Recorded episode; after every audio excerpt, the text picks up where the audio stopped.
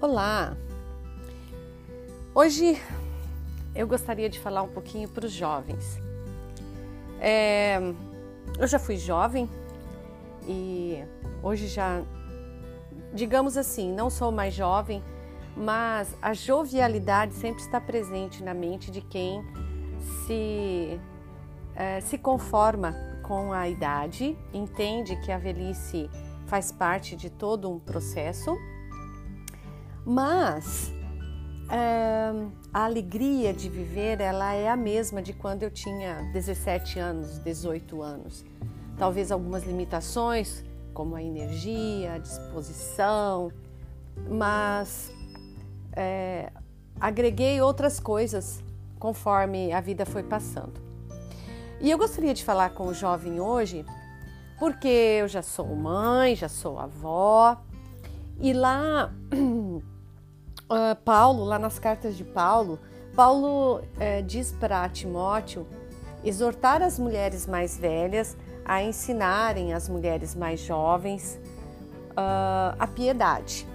E isso inclui não só as mulheres, mas também ensinar os rapazes, né? E eu gostaria muito de falar um pouquinho para os jovens, porque eu tenho visto muitos jovens infelizes, jovens des desanimados, jovens aborrecidos, jovens ansiosos, jovens com depressão. E isso, na verdade, não é uma coisa que se esperar, esperaria uh, de jovens que estão comprometidos com o Evangelho e com a palavra de Deus.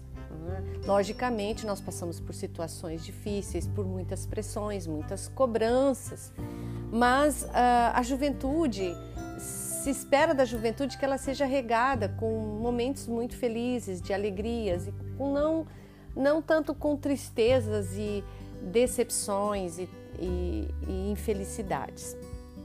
E é por isso que eu queria falar um pouquinho com os jovens sobre uh, a ansiedade em esperar o seu cônjuge. E o Senhor Deus tem é, tocado muito meu coração a respeito disso tenho me entristecido de ver os jovens tão é, inseguros com relação a essa questão. É, eu quero dizer para você que eu vivo no meio de jovens o tempo inteiro. Eu sou professora numa universidade federal no Rio Grande do Sul e há muitos anos eu vivo no meio de jovens.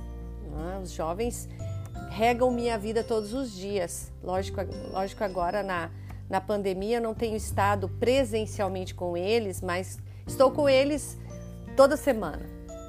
Sei bem como funciona a cabeça de um jovem, mesmo aquele que não está é, dentro das nossas igrejas, mas eu convivo com eles. E eles chegam na universidade muito cedo, com 17 anos, é, inexperientes, inseguros e acham, lógico, que são donos do mundo e donos de toda a verdade que se possa existir. Por isso que eu gostaria de falar um pouquinho com você, porque digamos assim que eu consigo entender o seu coração, consigo dimensionar a sua dor ou a sua inquietação. Então é de, muito difícil passar por essa idade, entre 16, 17 até uns 30 anos.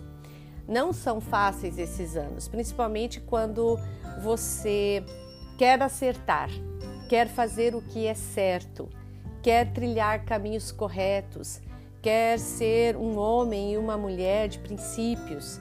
E dessa maneira nós nadamos é, contra uma correnteza. Né?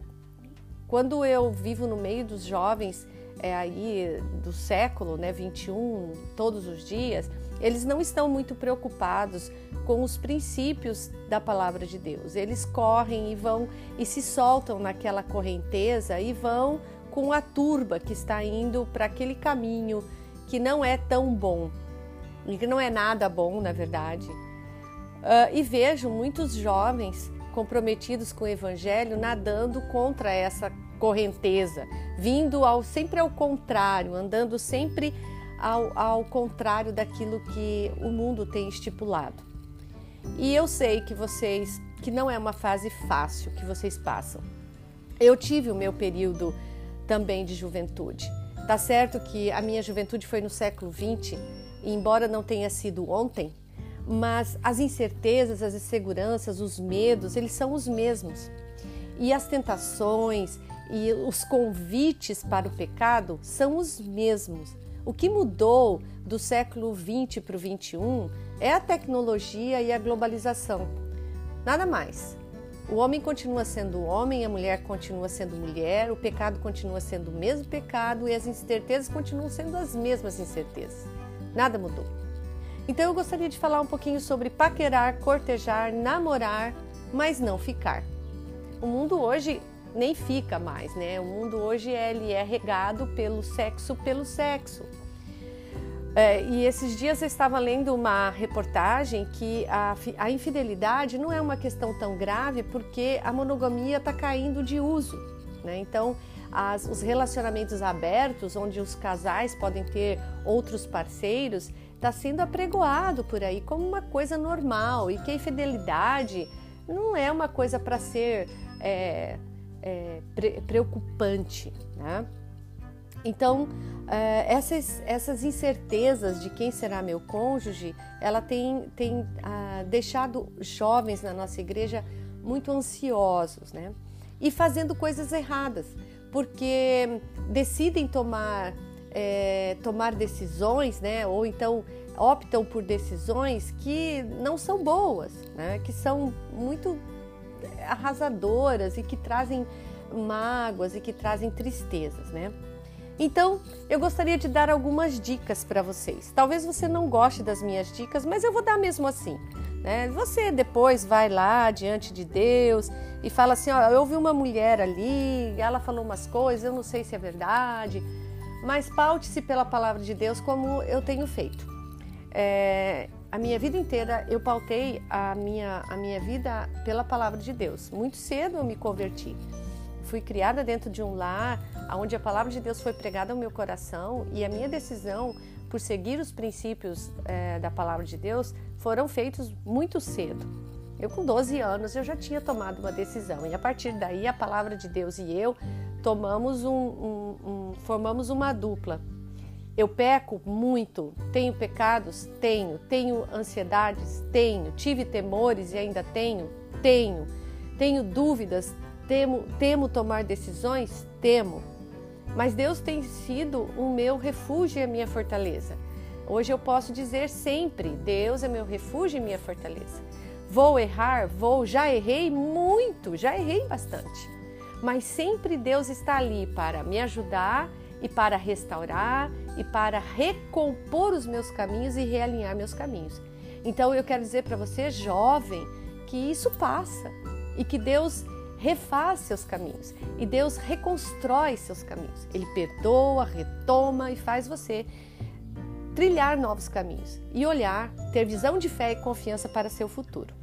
Então a primeira dica que eu quero dar a você é ouça seus pais, sabe? Com relação aos seus cônjuges, futuros cônjuges, incertezas quanto ao cônjuge. Ouça seus pais. Sabe, os seus pais conhecem você melhor do que você mesmo. Eles viram você nascer, eles cuidaram de ti, eles formaram seu caráter, né? se importaram com você, oram por você e eles conhecem seus defeitos e suas qualidades. Os pais não gostam de falar dos, dos defeitos para os filhos, para as outras pessoas e nem para sua futura namorada ou namorado, e elas, eles vão falar. Você sempre vai ser perfeito aos olhos dos seus pais quando eles se dirigem a outras pessoas em relação a você. Mas eles sabem dos seus defeitos, eles conhecem e eles sabem quando uma pessoa que está com você não vai ser aquela pessoa adequada, por incrível que pareça. Uh, os filhos não gostam de ouvir muitas vezes os seus pais mas eu tenho muitas experiências de jovens que não ouviram seus pais e se deram muito mal. Muito mal. Um, posso dizer assim com muita autoridade, né? Que teve, eu tive, uh, tive uh, pessoas que chegaram para mim e disseram assim: pena que eu não ouvi o meu pai e minha mãe, porque eu não teria passado pelo que eu estou passando. Eles me avisaram, eles falaram e eu não ouvi. Então, jovem, homem, mulher, ouça os seus pais. Se são homens e mulheres de Deus que primam pelos princípios do Evangelho, ouçam os seus pais. Lá em Provérbios 13 diz: O filho sábio acolhe a instrução do pai, mas o zombador não ouve a repreensão. Tá? Então, busque a orientação dos seus pais. A segunda dica que eu quero dizer para você: estabeleça um padrão para o seu futuro cônjuge. Faça uma listinha lá no seu caderninho de oração, se é que você tem, mas não importa, na sua Bíblia, né? Faça uma listinha do que você gostaria, é, de que qualidades você gostaria que essa mulher ou esse homem tivesse. E eu não quero falar só nas qualidades que a gente vê, física. É lógico que o ser humano ele, ele é muito levado pela beleza, né? Mas a beleza não é aquilo que é o primordial quando a gente pensa no futuro cônjuge. Eu vou dizer por quê. Sempre quando eu dou aula para os meus alunos, que eu sou professora de genética, né? Eu sempre digo para eles assim que o fenótipo, que é aquilo que a gente vê, que, que um organismo consegue expressar, a cor de uma flor, a cor dos olhos, a textura de uma planta, a cor de um cabelo, ela não reflete, ela reflete aquilo que a gente consegue avaliar, mas o genótipo, que é aquilo que está dentro, que é genético, a gente não consegue ver. Né? Nós não conseguimos, conseguimos ver aquilo que está nos genes daquelas pessoas e que podem vir a surgir no futuro. Né? Então, é logicamente, é, o fenótipo ele não é o seu parâmetro. Você pode ver um moço muito lindo, maravilhoso, um gato daqui 30 anos ele pode ficar um caco, porque os genes dele vão aparecer, né? Colesterol alto, barriga, careca e assim por diante. Né? Eu tenho uma experiência bem legal, sabe? Que eu tive com a minha irmã uns anos atrás. Nós já estamos lá no Zenta, né? Minha irmã e eu. Fomos passear na cidade é, onde nascemos, crescemos, fomos jovens. E fomos dar uma volta no sábado de manhã para ver vitrine. E de repente a minha irmã me cutucou: Suzy, dá uma olhada naquele cara ali, naquela porta daquela loja. Eu olhei, eu falei: tá, o que, que é? Suzy, você lembra dele? Eu falei: não, não, não é. Não, Suzy, você lembra. E aí ela me, me, me fez a, a imagem me lembrar. Aquele homem que estava na porta daquela loja, enorme, gordo, obeso, careca, feião. tinha sido o jovem mais bonito da cidade. E eu me lembro do nome dele, não vou dizer, lembro o nome dele. Ele era lindo. Ele era um moço tão bonito naquela época que a gente saía do colégio e ia na porta do colégio que ele estudava, as meninas todas ali, íamos para ver o fulano, porque ele era muito bonito.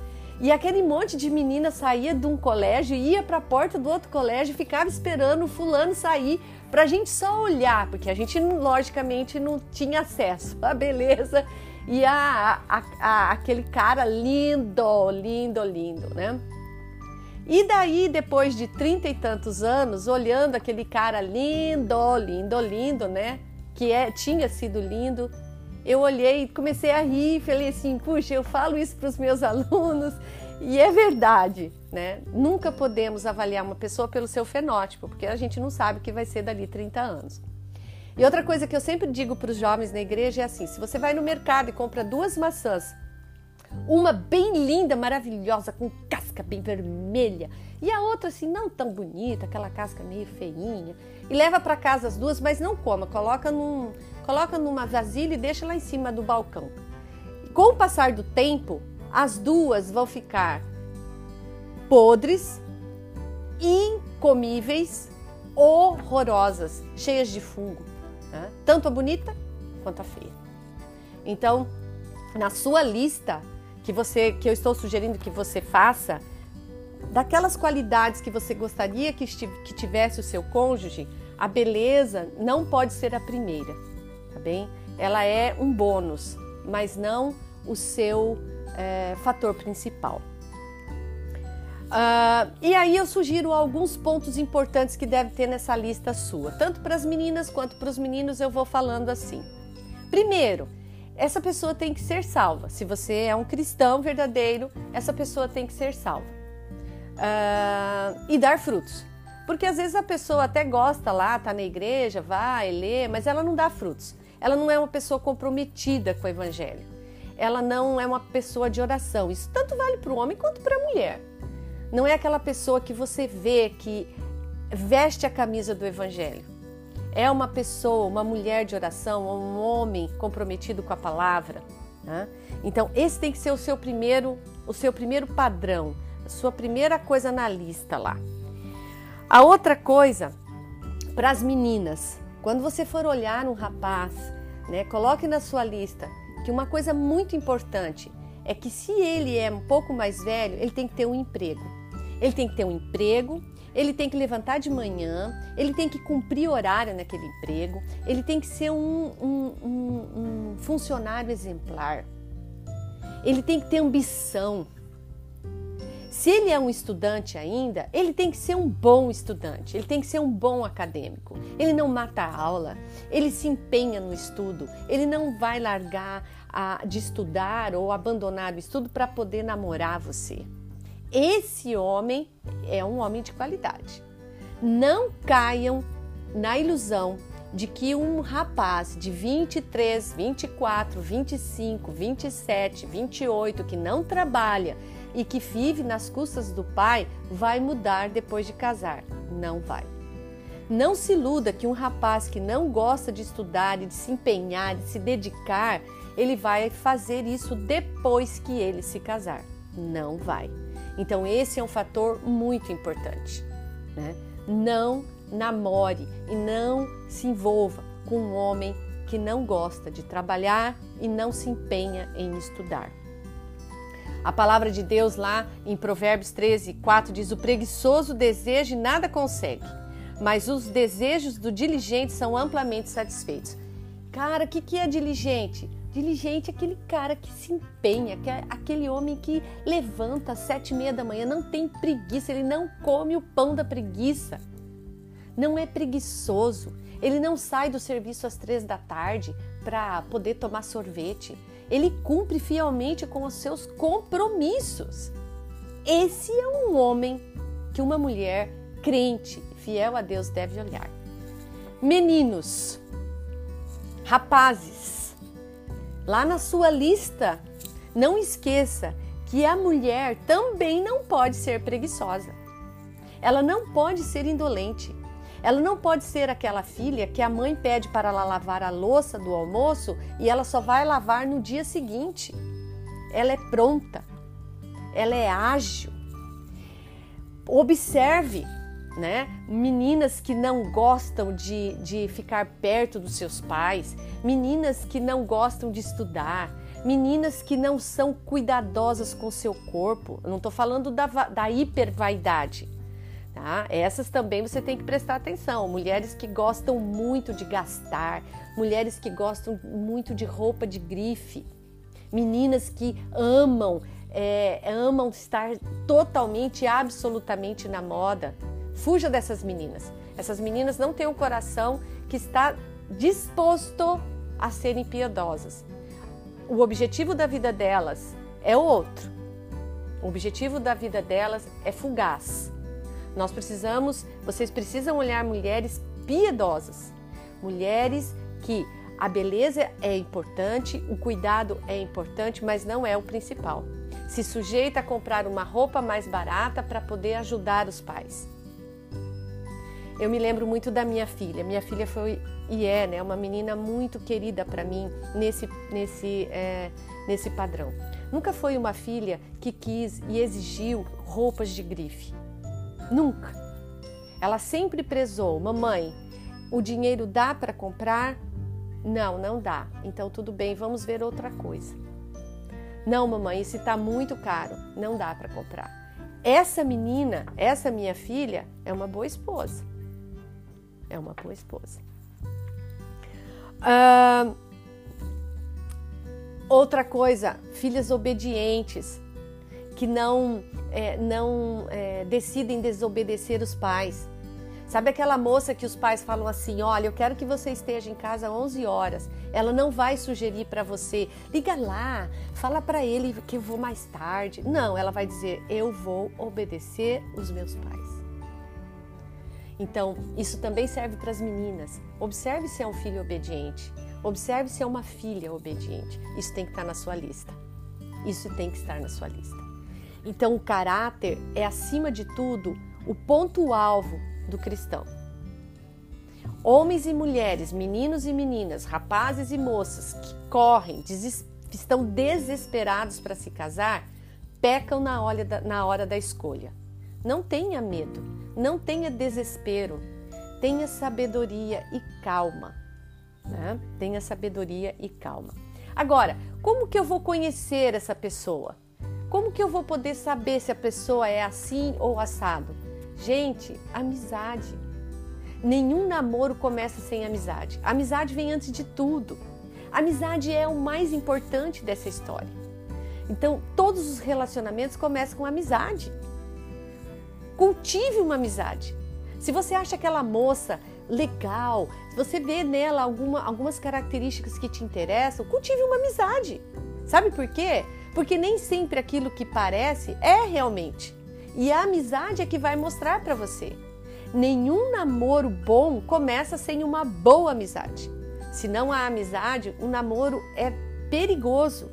Ele é baseado no físico ele é baseado na paixão que passa no corpo. E isso não é um bom alicerce para um futuro casamento. Então, construa uma amizade antes de qualquer outra intimidade. Senão, você já está fadado a pequenos erros. Então, é, a igreja e, e, aquele envolvimento com os jovens da igreja é muito importante. Ah, mas a minha igreja é pequena, ela não tem muitos jovens. Nós estamos vivendo uma baita de uma globalização. Vocês têm aquilo que nós não tínhamos na minha época: a possibilidade de conhecer jovens de outras igrejas, a possibilidade de travar amizades muito legais. Nós, na, na minha época, éramos através de cartas cartas no correio, a gente tinha um monte de amigos por cartas. Era, uma era a única maneira que a gente tinha de conhecer a pessoa. E muitos casamentos foram feitos assim através de, de conhecer, se envolver com essa pessoa da, da outra cidade, da outra igreja, escrevendo cartas, combinando alguns, algumas visitas, amizades, é, é, curtindo finais de semana. O pessoal saía do culto, reunia aqueles jovens da igreja batista, junto com a igreja presbiteriana, junto com a igreja hum, sei lá o que, reunia aqueles jovens, saíam para comer uma pizza. Essa interação porque o que vale é justamente buscar entre aqueles que seguem a Cristo pessoas que têm essas afinidades. E nessas amizades construir ali um fortalecimento para conhecer essas mulheres e esses rapazes. A minha mocidade foi assim. Eu não posso reclamar nem um pouco. Tínhamos jovens preciosos que conviviam, nós convivíamos muito juntos, fazíamos muitas coisas juntos. Saímos, comíamos pipoca na casa de alguém, ficávamos na igreja jogando ping-pong, ficávamos na, na, na, na, casa de um, de um amigo ou de uma amiga, de alguém, algum crente da igreja durante o final de semana, fazíamos retiros juntos, é, juntávamos igrejas de outras cidades para estarmos juntos. Nós promovíamos essa possibilidade de amizades. E eu tenho amigos preciosos até hoje. Eu cultivo amigos de, de décadas por causa desse tempo. E você precisa disso.